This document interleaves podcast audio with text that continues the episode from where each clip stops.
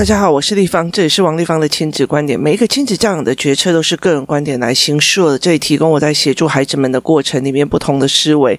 王丽芳的亲子观点在许多的收听平台都可以听得到。你有任何的问题想跟我们交流，可以在我的粉丝专业跟我联系，或加入我们王丽芳亲子观点赖社群，跟一起收听的听众交流。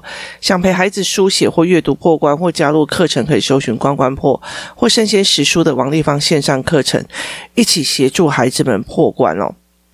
那最近呢，因为呢，过年前我开了两班的家长思考脉络班，那我会让他们说有一个礼物要给他们哦，就是呃分享礼这样子。那这个礼物从过年前一直到现在，我每天都在思考，我应该要给他们什么。那对我来讲，其实我的教案超级宇宙无敌多，那把它整理出来也是一个大工程。但是我觉得，呃，因为过年后，过年这段时间，其实我后来开始慢慢的去思考非常非常多的事情哦。那我觉得，呃，我有点整个整个开了开了非常大的呃。眼界跟思维，那于是我就决定要把这些东西全部做做成呃，就是公开的，就是可以贩卖或可以买，或者是做任何事。以前我很担心教案跟教材被人误用。那现在我会觉得说，其实科技这么的呃好哦，例如说我可以在虾皮卖了我的教案，但是你们可以看 YouTube，就是买的人可以看 YouTube，或者是听 Podcast 听我的呃状况哦。那所以其实在这整个过程里面，我这一次的呃概念，我这一次的概念，我其实就是在帮孩子，我就在想说，我应该要送这些家长什么东西，因为我的东西非常非常非常多。那有些家妈妈妈跟我讲说，我可以用界限啊，有什么东西，反正我的教案太多了，所以其实后来我决定了，呃，这一套教案叫做会还是不会，还是不懂，还是坏。那它的缘由在于是说。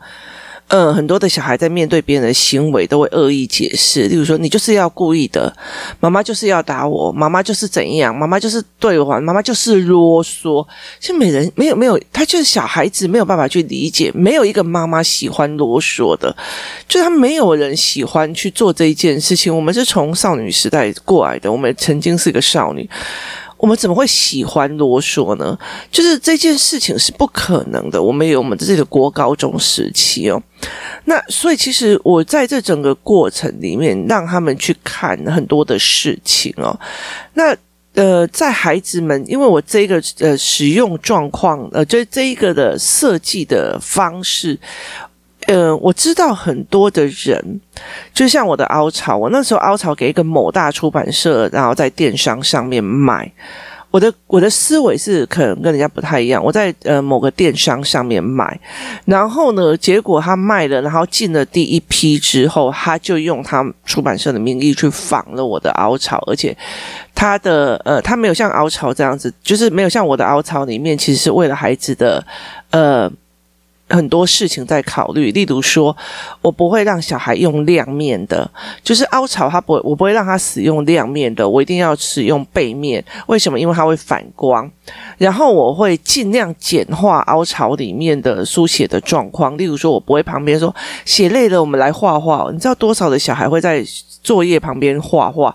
它其实是一种，嗯，反正就是那不是一个思维休息，它其实是一个分心的能力。那甚至我不会在那个凹槽旁边要画一些，例如说什么窗帘哦，例如说你要表格上面有窗帘或一些背景这样子，因为其实就真的。想要让孩子专注在自己写字的每一个字的每一笔当下哦，那尽量让他们延迟他们呃分心的可能性哦。可是这一个出版社他就仿了，那他一仿的时候，其实就很多人都非常非常非常的生气哦，就觉得说。当初我在想尽办法要让台湾有这个东西帮助小孩书写障碍的时候，我求了非常多的呃，拜托了非常多的出版社，就觉得哦，这成本太高啊，一页哦就要八十块哦，所以其实他们就觉得说这成本太高。等我做出来了以后，然后宣导了之后，然后买了之后，甚至到他们的嗯出版社的平台去卖之后，他们出自己仿的哦。那呃，很多人都为这件事情非替我非常打抱不平，但是我其实我觉得还好哦。我后来其实跟他们讲说一件事情哦，对，我没有赚到那个钱哦。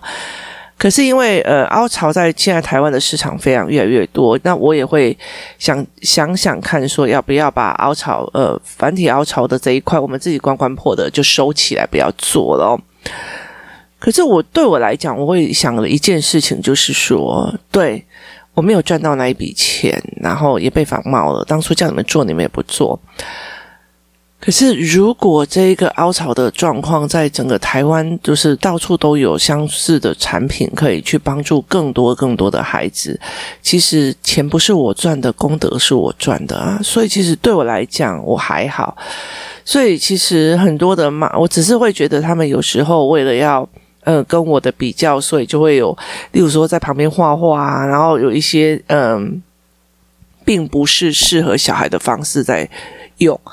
那所以我就觉得有有画画的，然后有亮面的，会让影响小孩眼睛的那些东西，他们其实都只为了仿冒出来。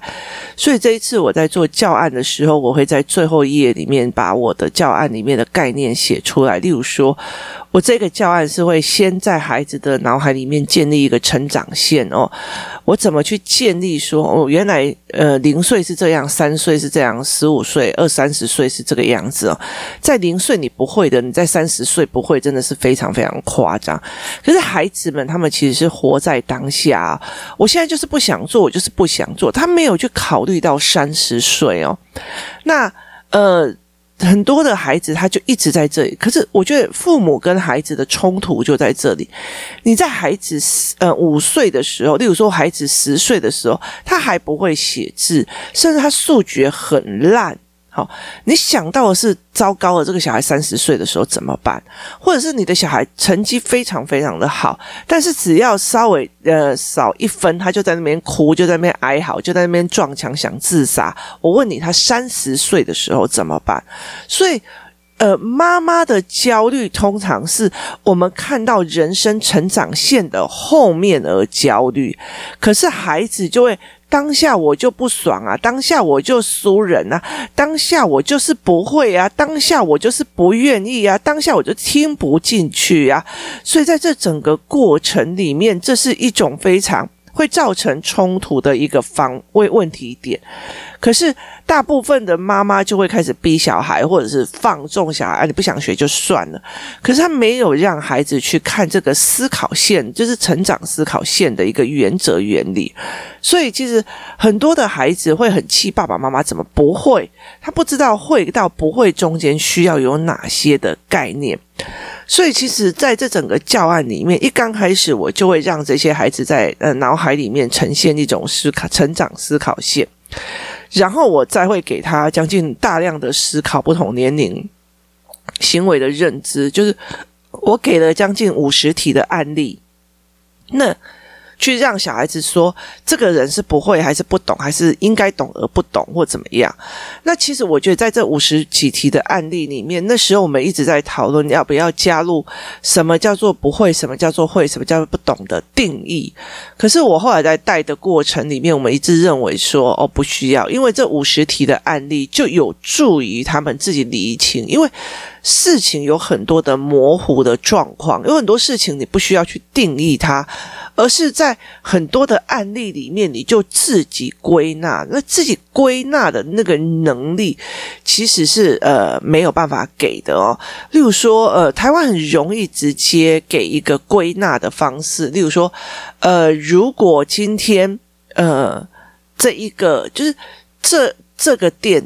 忽然发现生意往下降，就是便当的生意往下降，然后呃，生意往下降，然后他有可呃，生意往下降，然后呃。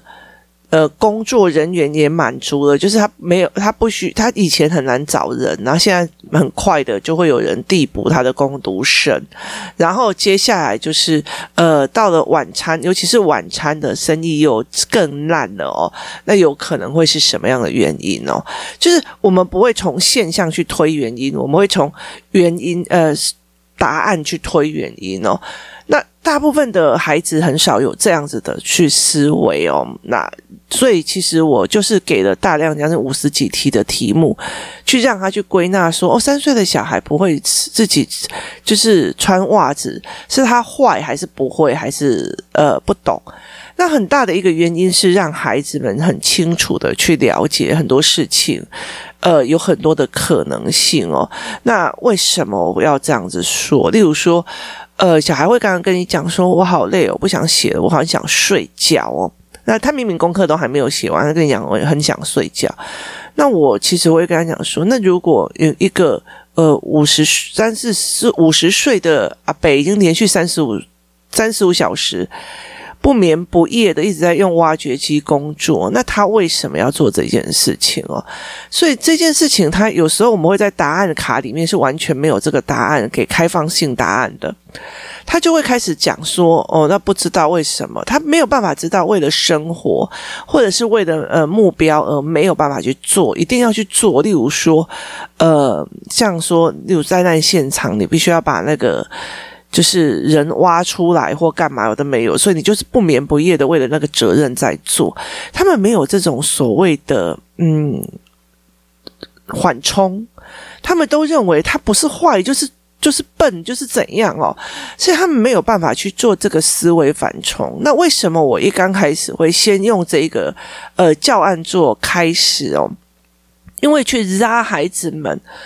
的妥协跟不是说妥协，是说他对很多事情的包容度跟认知调整，认知调整的一个很大的状况哦，所以我就会常常会跟他们讲说，其实呃，去调认知产产调整是一件我一直在做的事情哦。例如说，我怎么去看我这一件事情？例如，例如说，呃，这一个出版社。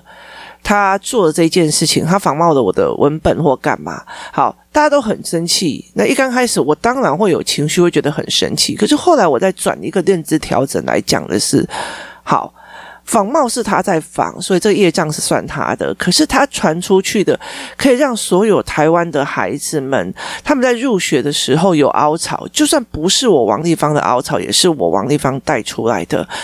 以以以福报来讲，是我的福报赚了钱，我没赚到，福报我赚了，而且还是越广，越来越广，这件事是 OK 的哦。那对我来讲是 OK。那如果这教案被仿哈，那仿冒是你的问题哦，就是你侵犯侵侵犯的那是你自己的状况。可是呃，你拿去印啊，然后减减低那个费用，那是你的事情哦。其实像呃很多的，例如说我的游戏课程，或者是生鲜时书的课程。我当然会知道，说你防君子不防小人啊，就有的人就说，那你账号给我就弄好，那是你自己产生的业障。可是我觉得我在起心动念扩散出去的是好的理念，那是我的。那如果今天我们常常在讲说，嗯，可以让孩就是台湾的教养的教育理论，包括我们的那个所谓的嗯。那些所谓的操作书啊，干嘛有另外或者是阅读测验，有另外一个面向可以去做。那就算你抄我的，那你也要抄好一点。所以我其实会在整个教案的后面把。整套的教案的思维模式是，我先建立了孩子的思考线，然后再大量的用五十题的案例给思呃思考，让思考不同年龄的行为认知，然后再让孩子知道说每一件事情有不同的合理的处理方法，然后接下来用开瓶器的概念，然后再让孩子去分辨，如果这个小孩做这个事，我用什么语言是骂，什么语言是教，你的。如果是骂你，如果是觉得这个小孩子就是坏，你才要用骂；如果这个小孩子不懂，那你用的语言就是要教哦。所以其实像工作室里面有比较小的小孩，就是像小帅哥，他比较皮，然后他就会做的非常多的事情，让大孩子很生气，要骂他、吼他。那后来他们慢慢的就觉得他不懂，所以用的语言就是教的语言，而不是吼的语言。他们慢慢的去分辨这个，然后后来去思考人是怎么从不会变成会的。接下来我这个理论的思考是让他们人思考人原来是很多的帮忙才能够有机会学习。例如说，我王丽芳今天可以呃做这样子的呃分享，或者是做这样的思维模式。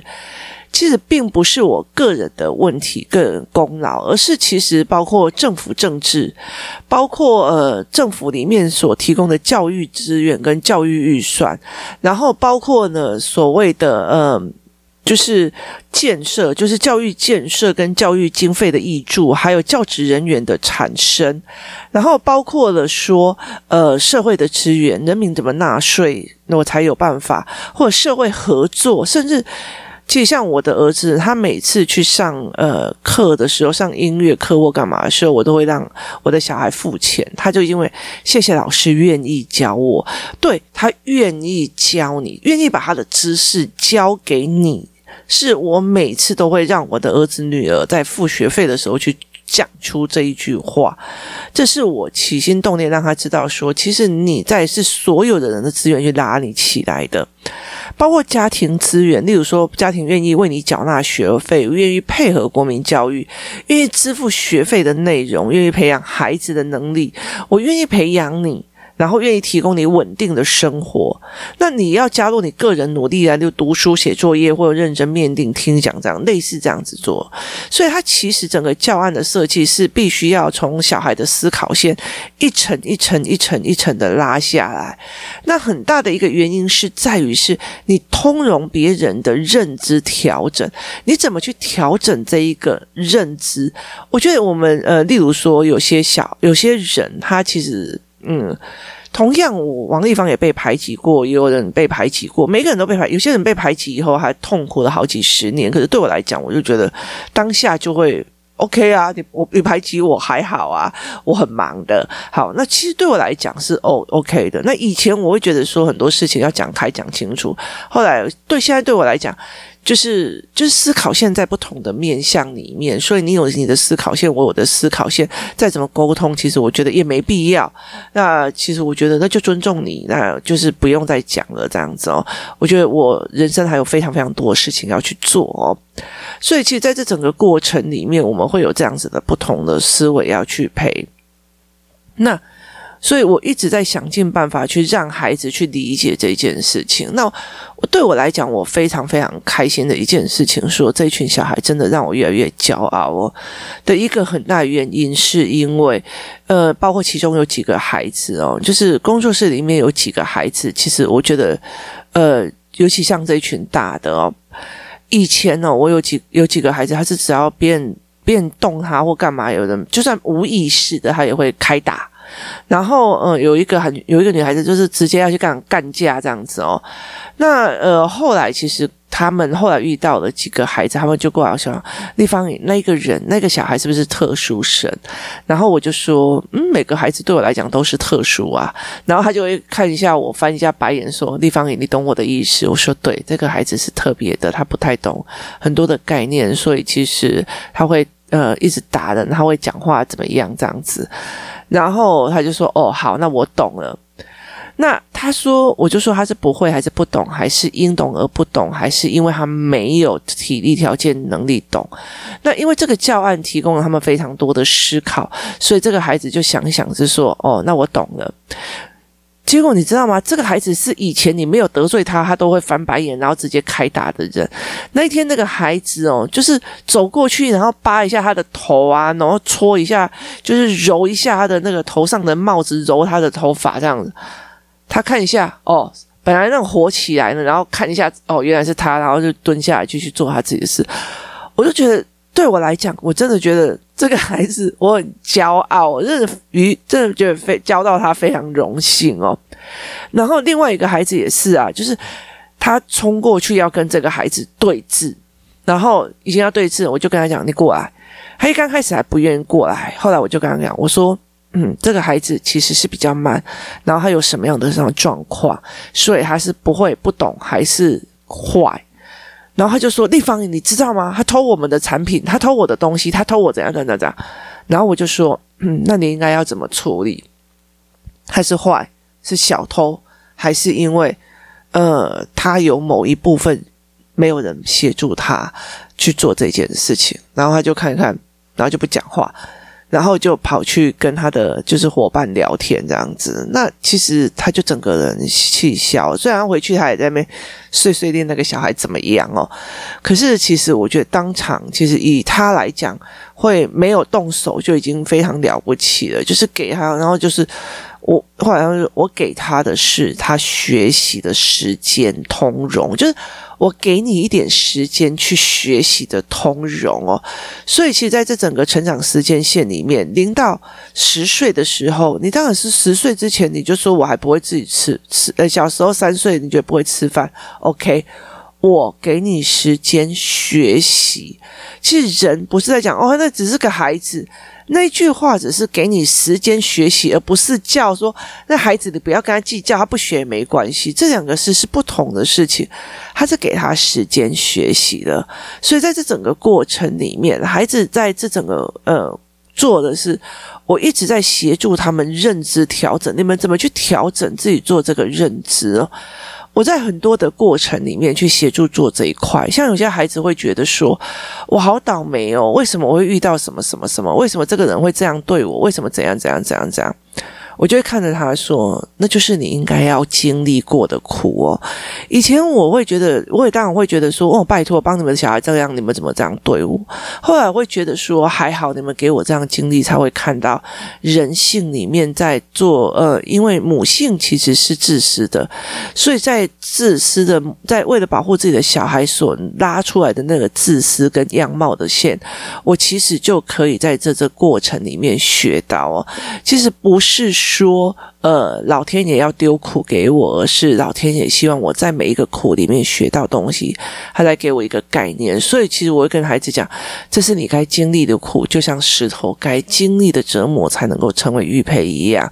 你如果一直在怨恨，然后想要跟你的呃磨刀器。的磨刀器呃对峙，其实终将你永远都还是会有那个伤痕在，却没有办法打抛发亮哦。所以这是一件非常非常重要的一件事。嗯，我常常会跟孩子们讲，在讲这一块哦。所以其实孩子们会开始一直调他的认知的调整哦。例如调认知调整，包括我的很多的概念是，例如说，我觉得呃。写字是帮我的还是害我的？那我怎么去让孩子知道写字是帮我的？例如说，我怎么去让孩子知道？呃，其实在我的所有的语呃公。那个所谓的 podcast 里面，还有的所有的教案里面，都在做这一块，去调整孩子的认知哦。妈妈就是偏心，或妈妈只会对自己的，妈妈只会骂我，不会骂路人。这当然的啊，拜托，你了解的意思吗？所以，呃，这就是一个认知调整的个部分呐、啊。谁会想要骂路？路人如果不会读书，都干我屁事啊！你听有意思吗？可是我的小孩不会读书，我就想要他三十岁啊，我可怜，我受不了。好。这是在意还是刁难？因为你是我孩子，所以我想要刁难你，我一起心动念想要折磨你。其实状况是不一样的，这也就是所谓的认知调整。我去调整孩子，怎么把别人动到他，他就是坏；他偷我的东西，他就怎样；他竟然敢摸我的头，他就是坏。拜托，几岁了还不懂？好，慢慢的去调整他这一块。那这套教案其实是没有标准，我是我我跟你讲，我的教案其实都不太提供标准答案，我也提没有提供解答的习惯。为什么？因为它里面包括五十几题，它其实就是给你时间跟呃话题去跟孩子去聊天的。例如说，那十五岁的小孩不会呃没有没有没有那个什么。十五岁的小孩没有什么呃法律的概念，好，那为什么他没有法律的概念，他去做犯法？那是为了什么？他没有人教，没有资源去做这一块。那你有资源，那你只是比别人有资源一点。那这个资源是谁给你的？或者是你要不要去想想看，为什么你可以拥有这个资源哦？其实后来小孩子在谈了很多的事情，他们可以有办法去分辨。哪一些呀？哪一些呃人？哪一些大人？他其实会来，例如说送礼啊，干嘛的没有？可是他知道，他其实只是为了希望说地方也可以教。可是有些妈妈，呃，有些人，他们是会觉得，就就算是呃，这个就算是跟我的孩子是有，就是未来有竞争的方向跟晋升的模式的那。其实我还会愿意想要帮他。这是不同的类类别哦，就是例如说，像我，我会觉得我想要帮别的孩子比我的孩子更优秀，OK 呀、啊？你听我意思吧？因为我儿子跟我女儿的使命跟孩子每个孩子的使命是不太一样的哦，所以其实呃，我 OK 的。因为有的孩子，有的妈妈真的是就觉得，那你的小孩，嗯，国语输我，你的小孩，我要怎样碾压你？我现在想尽办法。我要想尽办法让我的小孩在你的小孩面前展现优秀，这样我的小孩就有自信。就他不耻，他不会觉得拿别人的孩子的呃困难点来呃当成自己小孩的垫脚石，把别人的小孩踩在头上，他有什么不对哦？因为他只要他的小孩出人头地。你也是会遇到这些人，所以其实，在很多的状况里面，其实是人生呈现百相，让我去学习跟状况。所以，我就常会讲说，这或许就是我应该要经历的，我必须要老天爷把他送来到我面前给我看到的。那我觉得那就是很 OK 啊。我觉得我会看到的很多很多的人生百相，很多的就是可能有些有些有些呃亲子关系或这样。非常非常多，所以那就是你经经历的。所以其实我后来在跟孩子们聊的时候说，呃，其实我蛮感谢他们这样子，可以让我可以去学到东西哦。然后我学到东西，可以以我的所学去帮助更多的人，然后去传播更好的思维跟更好的知识。这也是我一直在学的所谓的认知的调整哦，去怎么去思考这件事情，怎么去做认知调整，把这件事情做到呃呃，去调整我说去帮助更多的人，然后协助更多的人哦。那所以呃，今天的这个教案的其中一个大一个概念就是怎么协助孩子去做认知调整，去看到别人的呃。不行，或变得广哦。我觉得在很多的时候有非常非常多的可能性。孩子一直把自己关在自己的小小的房子里面，然后妈妈自己。教哦，其实他们没有办法看到那么大的宽广。那其实协助孩子们去想说，哦，为什么这一个人不会？为什么那一个人不会？原来，原来这个世界上有所谓的偷窃癖。原来这一个世界上，原来这个世界上有所谓的呃，所谓的呃资质证。原来这个世界上，呃，原来是。每一个人都是从不会变成会的。然后，原来我今天可以坐在呃教室里面吹着冷气，然后享受的干净的课本跟桌子，其实是众人的恩惠而来的哦，是众人恩而来的。那那时候他才有办法去理解。老师愿意教老师干嘛的？其实他是一个享福的孩子哦。其实对我们来讲，其实我们在菲律宾或者在呃泰国或干嘛看那么多，我们会觉得说，其实台湾是来享福的哦。那可是却很少人在造福哦。所以其实我后来会觉得，呃，整个状况要重新调整哦。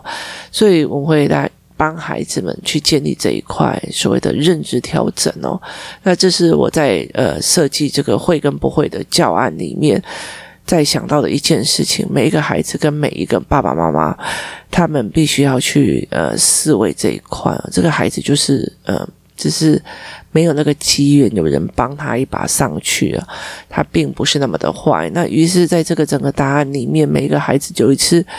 我在陪他们小孩，每一个在问的时候，他就忽然这几个四年级跟三年级的孩子嘛，他就忽然讲了一句话说：“立方体没有坏人，原来没有人就是坏。二十五岁的大人不知道骂人会被提告索赔，他是坏人吗？不是，他是应该懂而不懂。”谁没有教？什么的机缘导致他应该懂而不懂？在他们的思维里面，终于知道了，这世界上或许没有真正的坏，或许没有真正的怎么样。很多事情都是有原因的，很多事情都是看背后，很多事情要越看越广，看到呃，他怎么可以还不会？你看到失智症，你看到了所谓的切到屁，你看到了所谓的自闭症，你看到了很多的东西，给人一点通通融，是因为我们见识的广，见识的东西越来越多，这才是协助这一群孩子们最重要的一件事情。那今天谢谢大家收听，也可以大家希望大家可以继续去想很多事情，包括我在 podcast 里面所有分享的事情，很大的一个目的就是在调整他们的认知思维。当孩子越来越有能力做认知调整的时候，也就越来越能够适应未来多元社会的多元变化。今天谢谢大家收听，我们明天见。